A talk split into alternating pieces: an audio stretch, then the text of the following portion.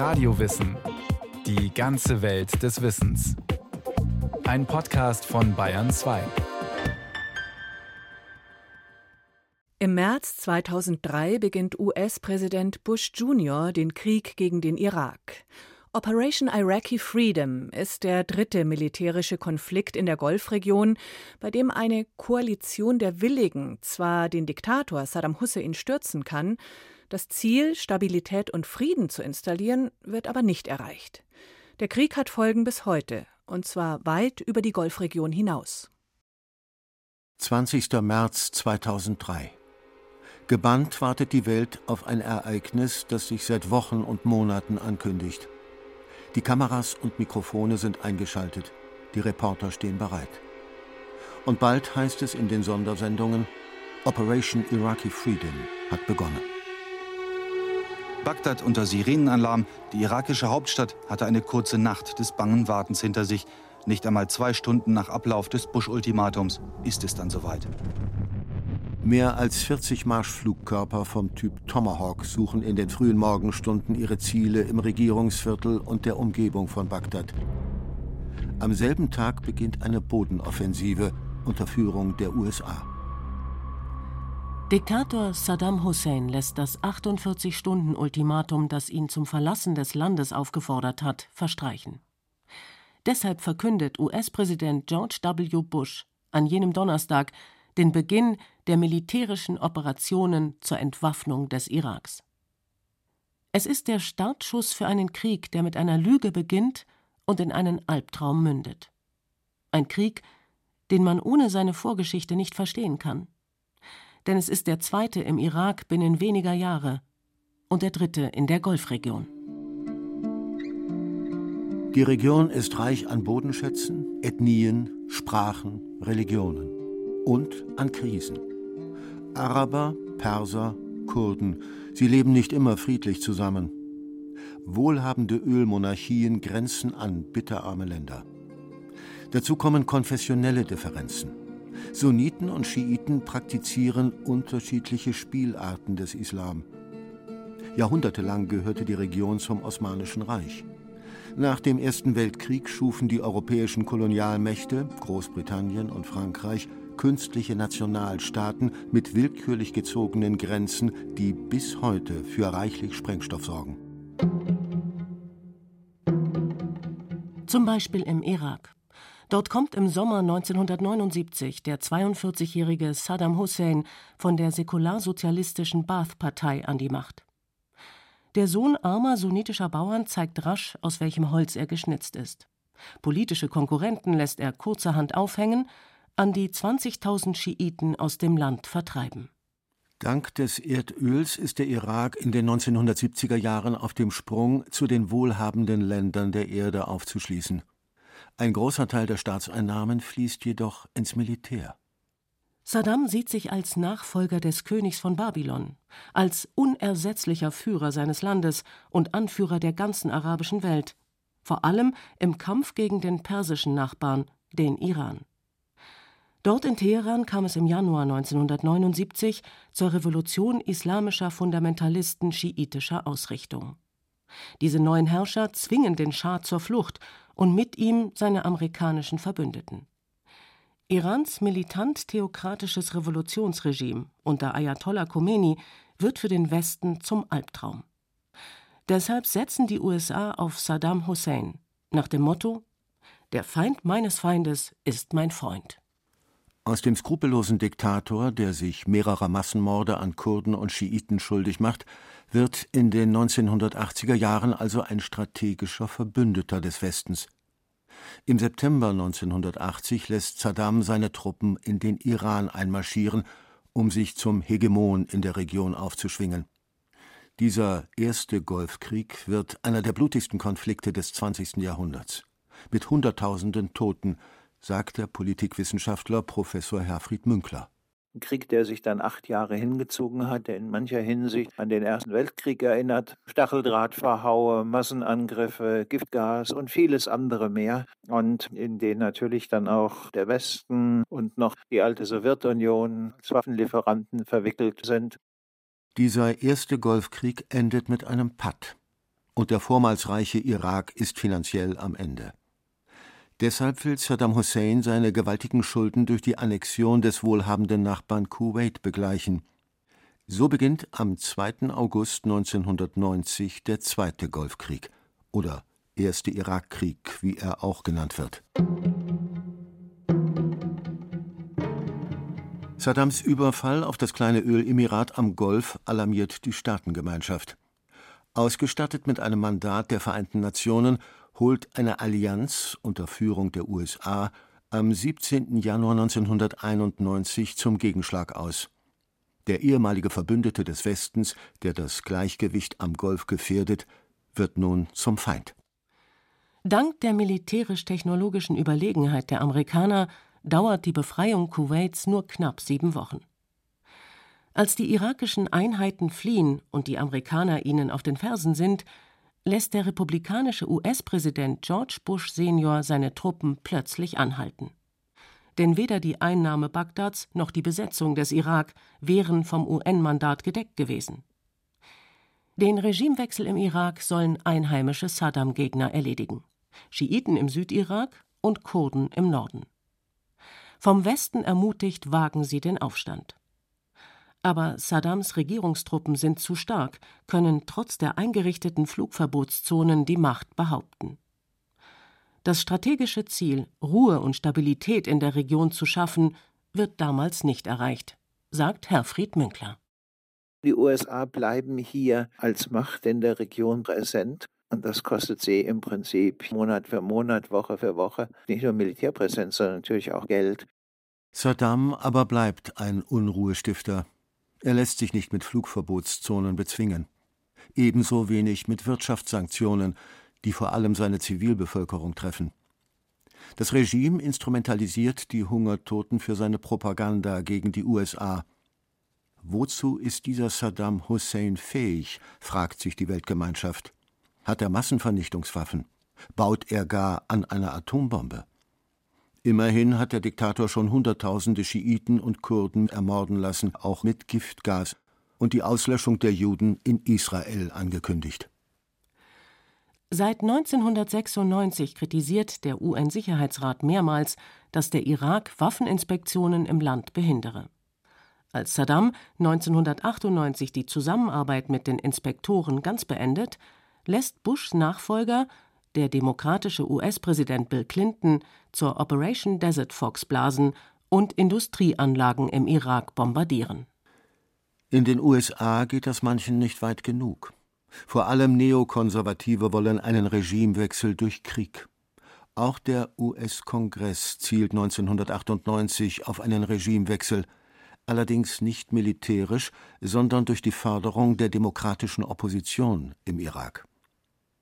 Präsident Clinton unterzeichnet den sogenannten Iraq Liberation Act, will die Umsetzung aber seinem Nachfolger überlassen.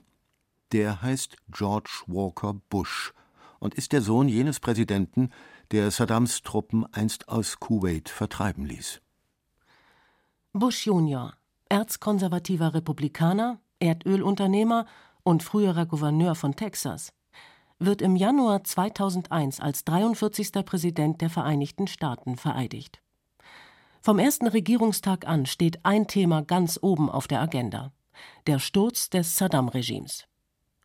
Acht Monate später aber wird die Welt in ihren Grundfesten erschüttert. 9-11. Die Terroranschläge vom 11. September 2001. Attentäter des islamistischen Terrornetzwerkes Al-Qaida unter der Leitung von Osama bin Laden entführen vier Verkehrsflugzeuge, zerstören damit in New York und Washington zivile und militärische Gebäude und töten an die 3000 Menschen. Die einstürzenden Twin Towers des World Trade Centers werden zu einer Ikone des Terrors. Ausgestattet mit einem Mandat des UN-Sicherheitsrates beginnen die USA und Großbritannien einen langen Krieg gegen den Terrorismus, vor allem in Afghanistan, wo die islamistischen Taliban herrschen und das Terrornetzwerk Al-Qaida seinen Sitz hat. Auch der Irak steht weiter im Fadenkreuz der USA. Präsident Bush zählt ihn in einer Rede im Januar 2002 zur Achse des Bösen.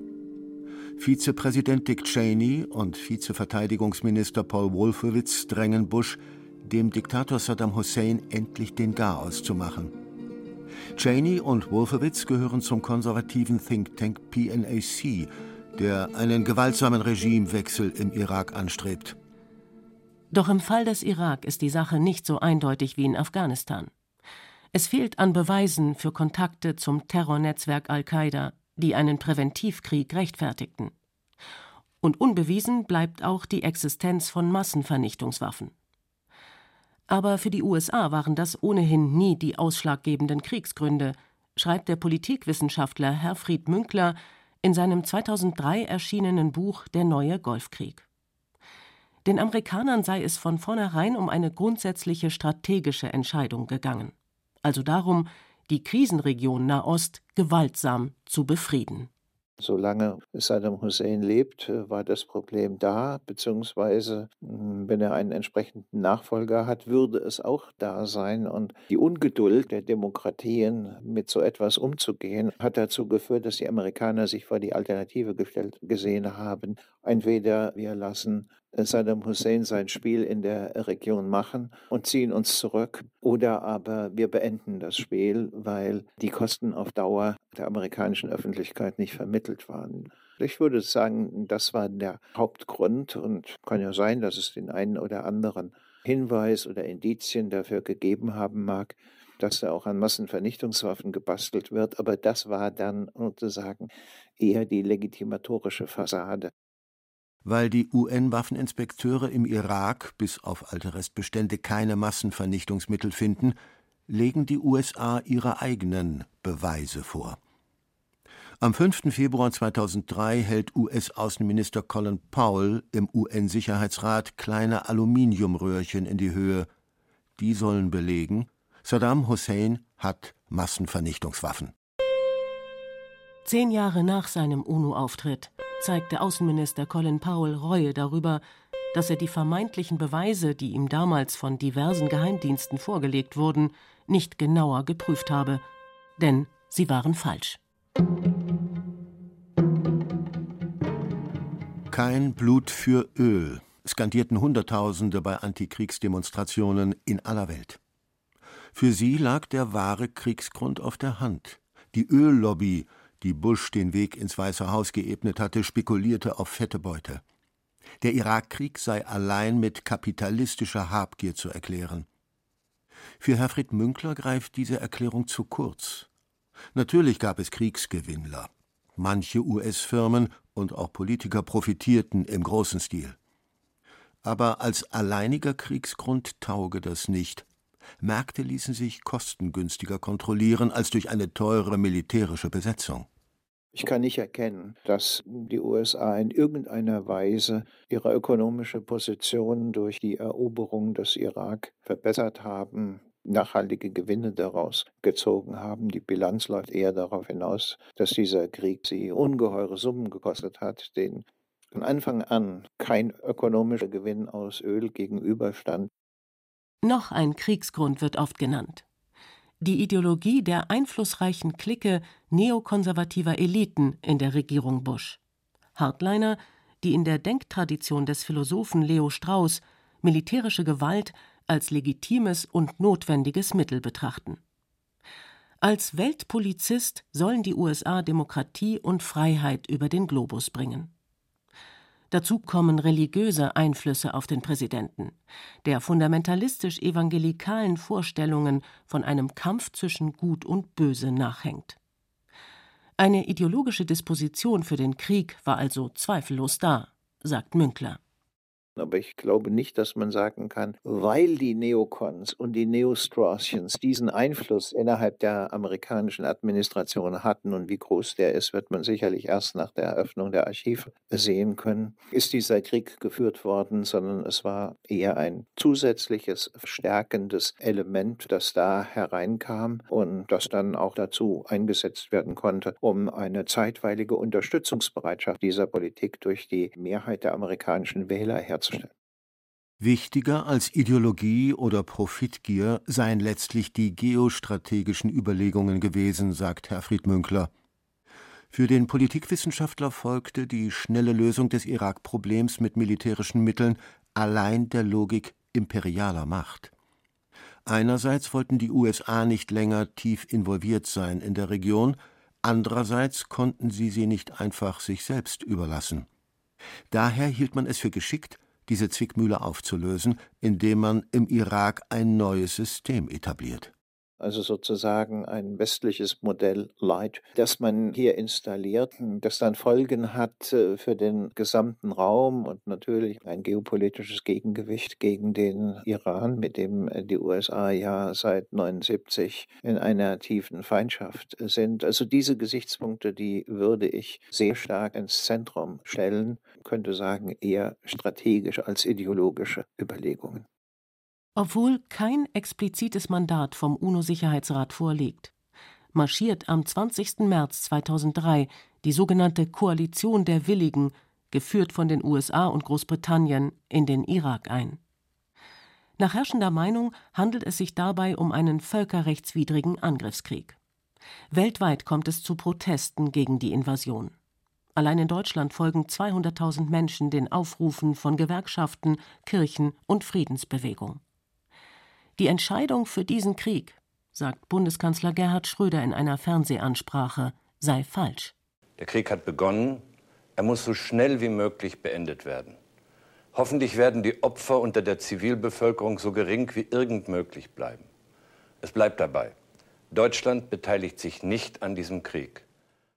Schon im Vorfeld hatten Deutschland und Frankreich den Irakkrieg abgelehnt und waren dafür von US-Verteidigungsminister Donald Rumsfeld abschätzig als altes Europa bezeichnet worden, im Unterschied zum neuen Europa, denn einige europäische Staaten, allen voran Großbritannien, beteiligten sich durchaus am Krieg. Zur sogenannten Koalition der Willigen, bestehend aus 43 Staaten, gehörten neben osteuropäischen Ländern auch Italien, Spanien und Portugal obwohl ihre Bevölkerung oft mehrheitlich gegen den Krieg war. Europa war gespalten, und die USA beförderten diese Spaltung. 245.000 US-Soldaten, 45.000 Briten, 2000 Australier und 200 Polen stehen am 20. März 2003 bereit. Knapp 300.000 Mann also, die Hälfte davon Kampftruppen. Verglichen mit der Truppenstärke im Zweiten Golfkrieg 1991, knapp eine Million Mann, ist es eine schlanke Armee, die den Enthauptungsschlag im Irak führt. Schnell, sauber und präzise soll es gehen. Seit dem Debakel des Vietnamkriegs achten die US-Militärs streng darauf, dass die Berichterstattung ganz in ihrem Sinn erfolgt. Embedded Journalism lautet das Stichwort. Kriegsberichterstatter werden einer kämpfenden Militäreinheit zugewiesen und ins Geschehen eingebunden. Im Irak 2003 erlebt die Welt eine völlig neue Dimension der Kriegsberichterstattung. Die Vorstellung von sauberen chirurgischen Schlägen, gewissermaßen die Überführung des Krieges aus einem Tothacken des Gegners in eine minimal invasive Operation. Das war damals eine gezielt von den USA und deren Form der Kriegsberichterstattung, CNN und anderen, aber letzten Endes von tendenziell der gesamten westlichen Medienwelt übernommene Vorstellung. Dank der Präzisionswaffen des Westens sollen die Verluste für Militär und Zivilbevölkerung möglichst gering bleiben. So die Theorie. Die Wirklichkeit schaut oft anders aus und wird dann sprachlich bereinigt. Solche Formeln wie Kollateralschaden und der derlei mehr, die damals aufgekommen sind, sind ja dann später eigentlich eher zu Begriffen geworden, die die Paradoxie und innere Verlogenheit dieser Art von Krieg zeigen sollten. Am Ende der Invasion sind 4804 US-Soldaten tot und mehr als 30.000 irakische Soldaten. Die Amerikaner und Briten wurden nicht überall als Befreier begrüßt. Dennoch, schon drei Wochen nach Beginn der Kämpfe konnten US-Panzer in das Zentrum von Bagdad vorrücken. Vor laufenden Kameras gelang es einer Gruppe von Irakern, mit einem Bergepanzer eine sechs Meter hohe Saddam-Statue umzureißen.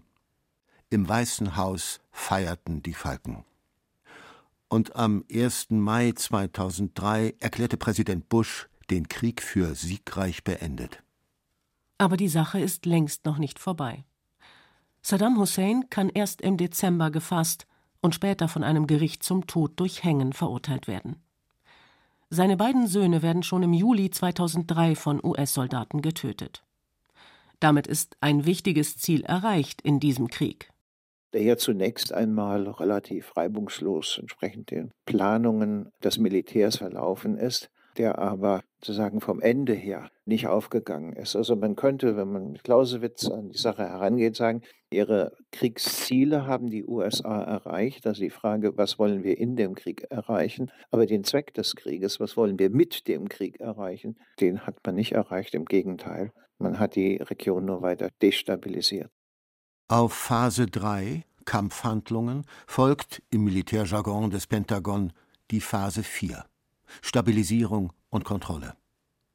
Die stellt sich bald als reichlich planlos heraus, denn nach einem schnell gewonnenen Krieg bricht nicht automatisch Frieden aus. Es folgt eine jahrelange Besatzungszeit, in der der Irak in einen furchtbaren Bürgerkrieg schlittert, mit tausenden Terroranschlägen und Kampfhandlungen zwischen irakischen Gruppen, aber auch gegen die westlichen Besatzer. Hunderttausende Zivilisten werden dabei getötet. Manche Quellen sprechen von 115.000, andere von bis zu 600.000 Toten.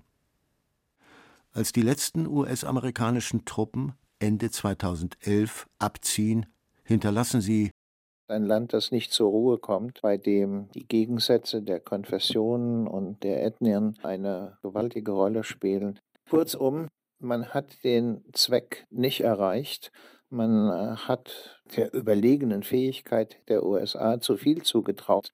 Man ist sozusagen in die Falle gegangen, dass man, wenn man einen Hammer hat, glaubt, alles sei ein Nagel und nicht begriffen hat, dass es komplexere Probleme gibt als solche, die man mit dem Hammer bearbeiten kann.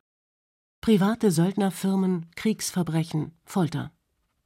Das Bild vom sauberen Krieg bekommt bald tiefe Risse. Seit Mai 2004 kursieren Fotos und Videos, die zeigen, wie US-Soldaten im Abu Ghraib-Gefängnis irakische Insassen misshandeln und demütigen. Auch zu Vergewaltigungen und Folterungen bis zum Tod kommt es. Hohe US-Militärs sagen später, dass neun von zehn dieser irakischen Insassen unschuldig gewesen sein sollen. Für das Image des Westens sind solche Bilder und Fakten eine Katastrophe, vor allem in der islamischen Welt ist ihre Wirkung verheerend. Fundamentalisten erhalten regen Zulauf.